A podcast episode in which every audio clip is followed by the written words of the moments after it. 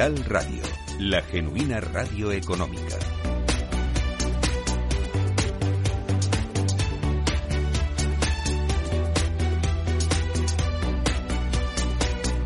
Miguel San Martín.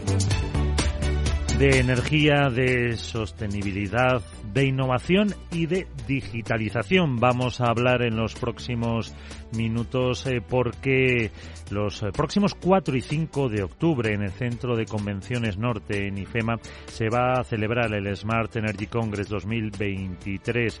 Vamos a hablar de innovación y digitalización para la mejora de la competitividad energética y es que la descarbonización de la industria, la sostenibilidad en la administración pública, la estrategia 4D de las energéticas y la implantación del concepto green en las infraestructuras digitales son los desafíos en el actual contexto de transformación energética y digital con las soluciones aportadas por las compañías, la propuesta de valor de las tecnológicas y la innovación abierta a todas las vías para afrontarlos eh, con éxito. Este es el Congreso anual en el que consultoras de referencia, las compañías, los líderes de la industria tecnológica, startups y responsables de grandes proyectos comparten la visión y debaten sobre qué retos y qué oportunidades hay para mejorar la eficiencia y la competitividad energética. De ello vamos a hablar en esta tertulia con eh, Andrés Cadenas, director de Utilities de Transporte y Distribución de Electricidad y Gas en Accenture.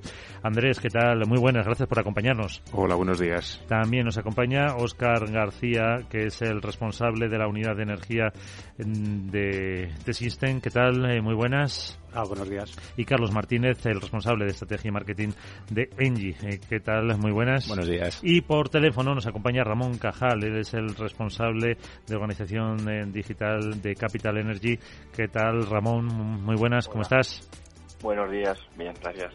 Eh, vamos a empezar hablando un poco de, desde el punto de vista tecnológico, Andrés, empezamos contigo. Aquí te saludo al primero, rompes el fuego, te ha tocado.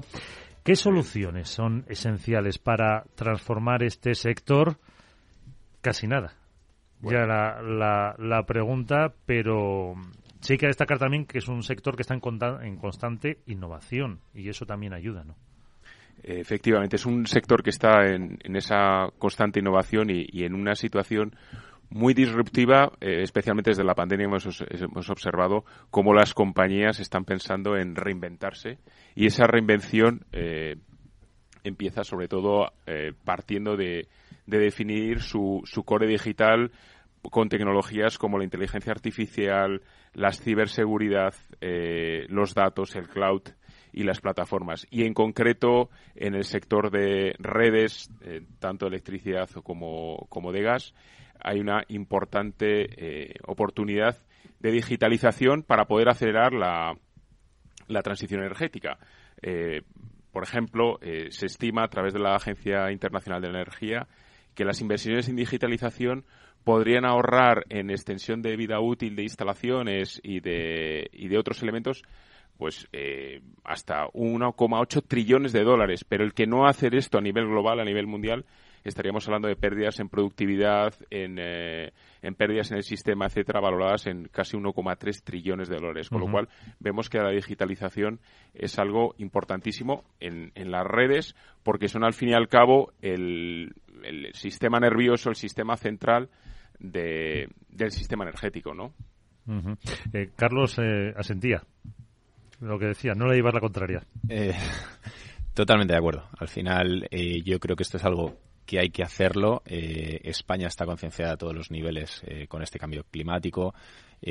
Si vuelvo a los datos que da Forética el otro día, que el 63% de las, de las empresas españolas ya ha establecido su objetivo de, de, cero emisiones netas para 2050 y la mitad, de, y la mitad un 52%, eh, han establecido un objetivo de ser totalmente renovables. Eh, nosotros el otro día establecimos, eh, bueno, publicamos un, un, estudio que hemos hecho con GAT3, donde la sociedad civil nos dice que el reto de la descarbonización, y, y ahí totalmente de acuerdo con todo lo que indicaba Andrés, un 80% de, de estos encuestados hablan de que es absolutamente prioritario y un 50% creen que las energías renovables es la manera, es la manera de, articularlo. Así que estamos totalmente eh, orientados hacia, hacia esta descarbonización. Y, y, yo creo, Carlos, eh, bueno, nosotros como compañía o, o los demás, que yo creo que eso es el, primer paso y lo bueno, tener esa base, que, que la gente lo pida, que la gente confíe, que la gente mm, sepa que sí o sí hay que hacerlo. Vemos la sequía, vemos todos los problemas que ha habido pues por la guerra de Ucrania y que mm, si existe esa base ya no se puede parar. Totalmente. O sea, yo creo que la sociedad al final Estamos todos concienciados, estamos en ello, incluso las empresas eh, ya están dando esos pasos que son tan necesarios y tenemos ese PNIE como gran integrador de, los objetivos del país, el Plan Nacional de Integral de Energía y Clima.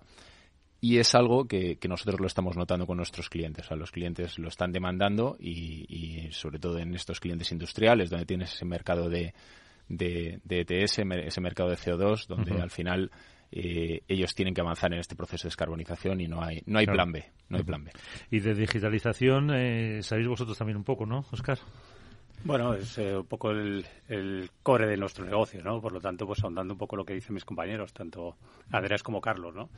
En la parte de concienciación a nivel de empresa, pues lógicamente es cierto y, y completaría un poco su, su, de posición ya no solo las empresas, sino también la administración pública y gobierno está apoyando esto, ¿no? Y lo está acompañando, que eso yo creo que es clave, ¿no?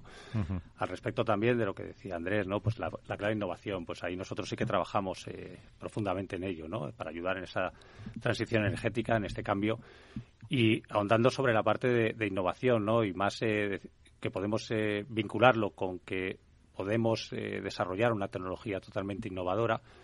Yo creo que en la era actual la tecnología existe, Solo, en mi opinión, hay, una, hay un punto eh, distinto, que ahora se acaso desarrollo, pero la innovación va en saber aplicar esa tecnología adecuadamente. Ahí es la clave y ahí es donde realmente nos podemos ganar la confianza de todo el mercado, de todo el usuario y de tener el éxito en esta transición, ¿no? Las tecnologías que existen, pues lógicamente estamos hablando de la utilización de modelos cloud, pero sí es cierto que la clave no es la utilización, sino el definir claramente qué arquitectura, dónde residen los datos, la gobernanza del dato, el, modelo de arquitectura, si es pública, si es privada, si es mixta, etcétera, etcétera, el definir ese modelo base es donde realmente puede dar lugar al éxito o no éxito de cómo se utiliza, ¿no? Otras tecnologías que estamos cansados de escuchar, inteligencia artificial. Ahora, inteligencia artificial es... Ahora, ¿quién no habla de inteligencia artificial?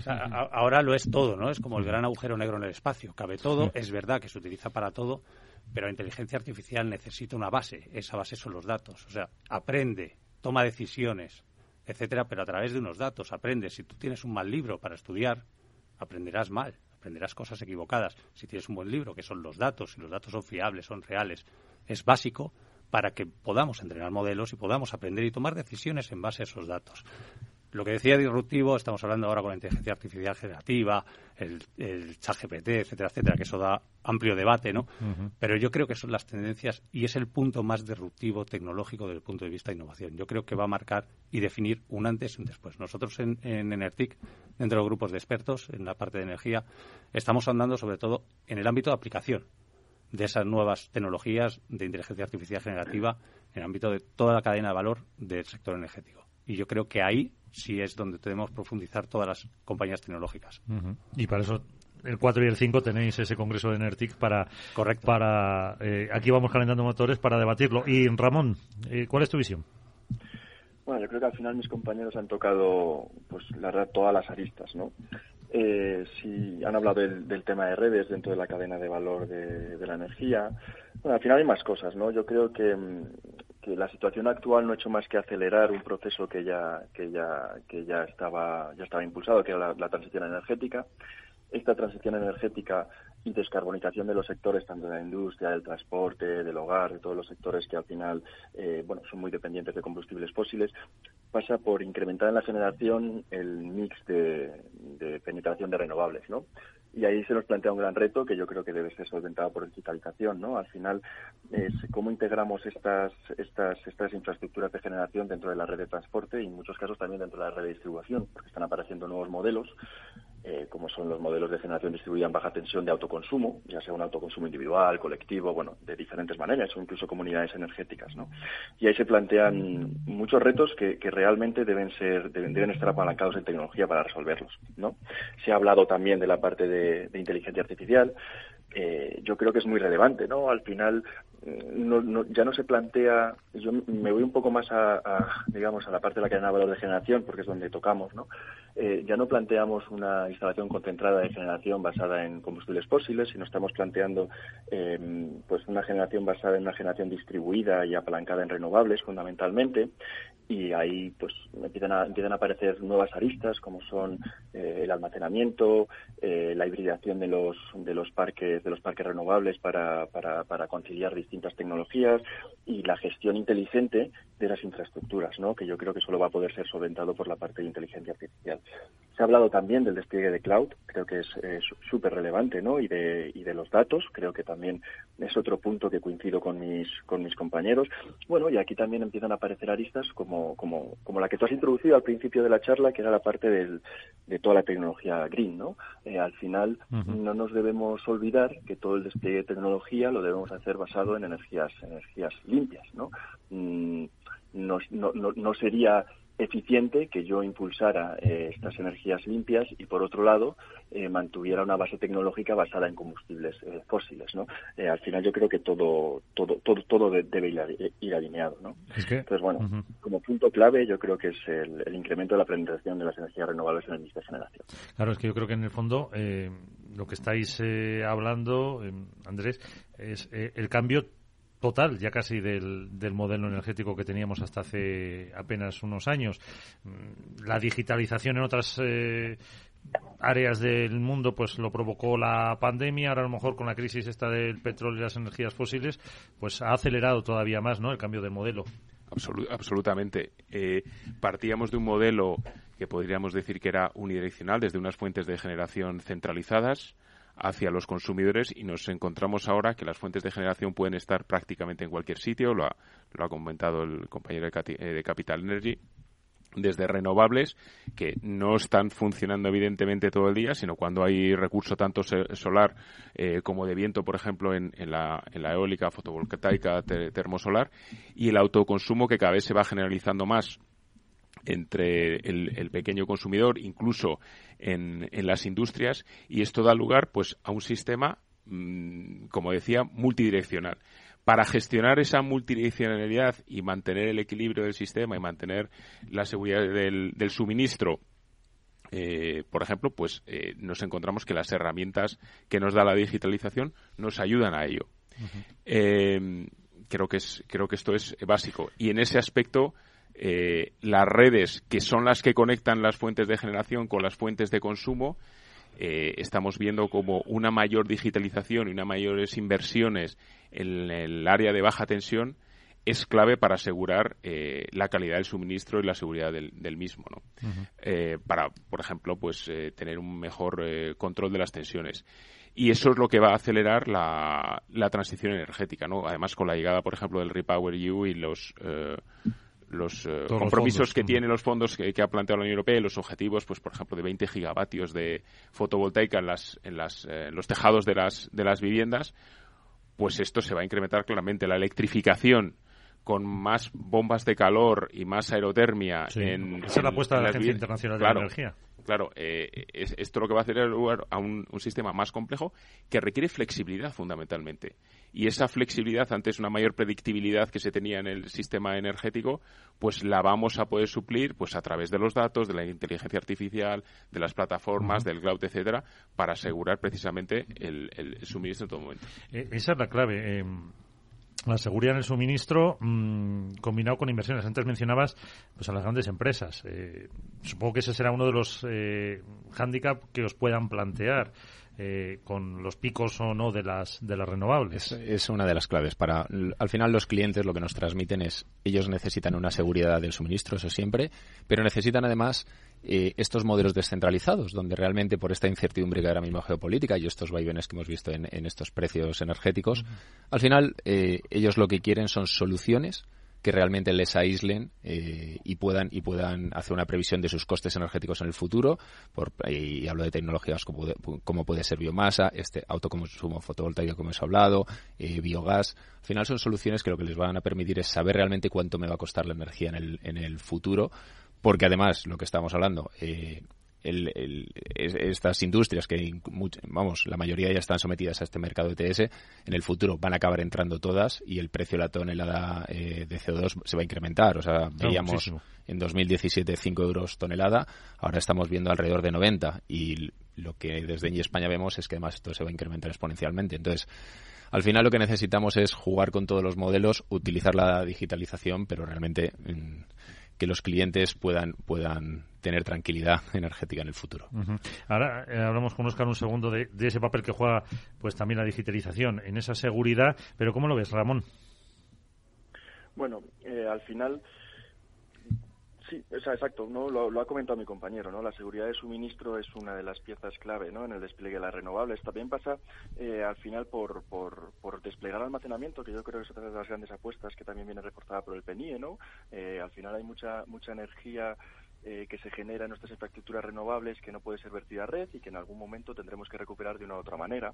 Pasa también por, por, desplegar eh, hidrógeno verde, ¿no? Al final, eh, España yo creo que está en una situación geográfica y de, y de, y de recurso renovable muy favorable como para, para, para, poder desplegar la tecnología de hidrógeno verde, que al final no deja de ser un vector energético que nos permite almacenar y transportar la energía allá donde la necesitemos y no en el momento en el que, en el que, en el que como bien ha dicho mi compañero, eh, sopla el viento o, hay sol, ¿no?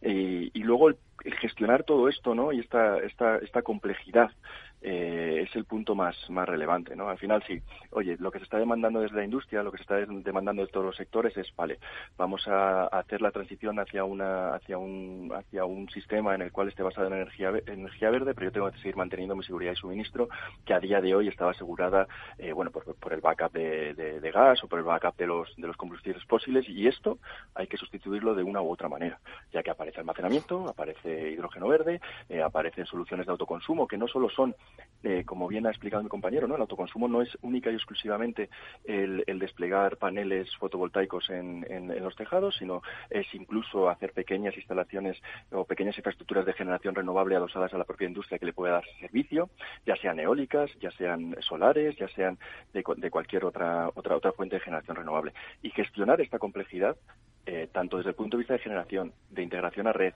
de la gestión de la propia red. Se ha hablado también de los picos de tensión ¿no? y, de, y de la dificultad que tiene la red de distribución es, lo relevante e incluso es otro punto ¿no? que me gustaría poner sobre la mesa es la transformación del, del, cliente final no no nos podemos olvidar en los modelos de comercialización nuestro cliente final ha pasado de ser un mero consumidor yo en mi caso ¿eh? ¿no? que te llegaba una factura veías el precio mensual más o menos en una commodity y pagabas bueno ya ahora quiero entender muy bien la factura. Todo el mundo está muy preocupado ah, del coste energético. Y adicionalmente no solo estoy preocupado de eso sino que tengo la capacidad de generar verter e incluso almacenar mi propia energía. Creo que el cambio de paradigma es bastante bastante, fuerte también eh, desde el punto de vista de comercialización. Y toda esa complejidad eh, creo que, la única manera de gestionarla es a través del despliegue de, toda la capacidad digital que tenemos a día de hoy, de toda la gestión de, de, los datos, de la información e incluso de todas las tecnologías que nos permiten hacer transacciones de una manera segura. Sin dejar de lado otro punto que salió al principio, y ya me ya corto, que es el tema de la ciberseguridad. Creo que es un punto también muy relevante. Eh, pues entonces ya también hablando de, ciberseguridad, Oscar, eh, ahí está la seguridad, ciberseguridad, la seguridad del suministro eh, y qué papel juega, o todo el papel, Oscar, que juega la tecnología para, para garantizar la seguridad, como decimos, la ciber y el, ese mix energético que, que comentaba ahora Ramón. Bueno, el papel yo creo que es crucial, ¿no? Es un poco el pilar que sustenta todo. O sea, tenemos que tener en cuenta que todo lo que se está comentando en esta mesa ya no solo es lo que está sucediendo, que es mucho, sino el tiempo, ¿no? La velocidad que requiere todo, aunque hablemos objetivos 2050, etcétera, el cambio es muy drástico, ¿no? El cambio pasamos de un modelo conocido, tradicional, hace muy pocos años, porque realmente es hace muy pocos años que los actores y la cadena de valor de este negocio estaba muy definido, a una explosión de actores, de nuevas fuentes de energía, de nuevas eh, eh, formas de generar, de, redes distribuidas, de autoconsumo, etcétera, etcétera, ¿no? Todo ello hay que trazarlo, hay que auditarlo y hay que hacerlo seguro, evidentemente, para que esto funcione, ¿no?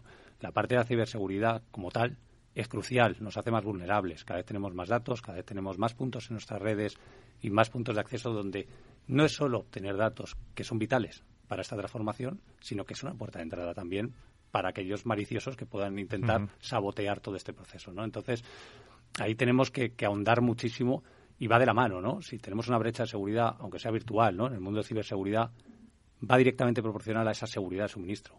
Condicionamos la seguridad de suministro, ¿no? Entonces, cada vez más acentúa eh, sobre todo pues el papel relevante que tiene la digitalización en todo esto. No solo la aplicación de innovación, no solo la aplicación de nuevas tecnologías que acompañen a esa velocidad y transformación tan profunda del negocio, sino también todo eso en un contexto de seguridad máximo, porque cada vez hay más puntos en los cuales somos vulnerables y puede ser un punto crítico. Por eso se está hablando tanto del mundo de la ciberseguridad, que no es nuevo. Lo que pasa es que ahora se acentúa mucho más.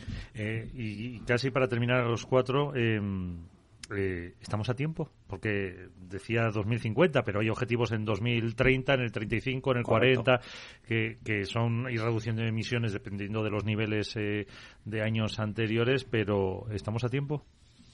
Estamos a tiempo si aceleramos. Eh, a nivel mundial, estamos en unas inversiones, por ejemplo, en el sector de redes eléctricas de 320 billones de dólares y tendríamos que alcanzar los 750 para poder eh, cumplir esos objetivos. Ahí la digitalización es un, es un acelerador eh, claro. Todas estas inversiones, especialmente las que eh, tienen que ver con la digitalización, necesitan una seguridad regulatoria. Y, los reguladores, que ahora estamos, el regulador español y el resto, tanto a nivel europeo, están pensando cómo hacer, cómo hacer esto para el próximo periodo regulatorio, las compañías deberían tener claramente un marco al que adherirse y poder llevar a cabo estas inversiones. para que, porque al final se necesitan para dar respuesta al trilema energético de seguridad del suministro, un suministro un precio asequible para los consumidores y que sea sostenible, que es el marco que la Unión Europea ha fijado precisamente para la transición energética. Eh, no hay tiempo para más, eh, pero si les ha resultado corto, como me ha pasado a mí, pues ese 4 y 5 de octubre, Smart Energy Congress 2023 eh, eh, de Enertic. Se pueden apuntar en smartenergycongress.eu. Muchísimas gracias a los cuatro, Andrés, Oscar, Carlos y Ramón. Hasta una próxima ocasión y enhorabuena por todo lo que estáis haciendo. Muchísimas gracias. Muchas gracias a vosotros. Muchas gracias.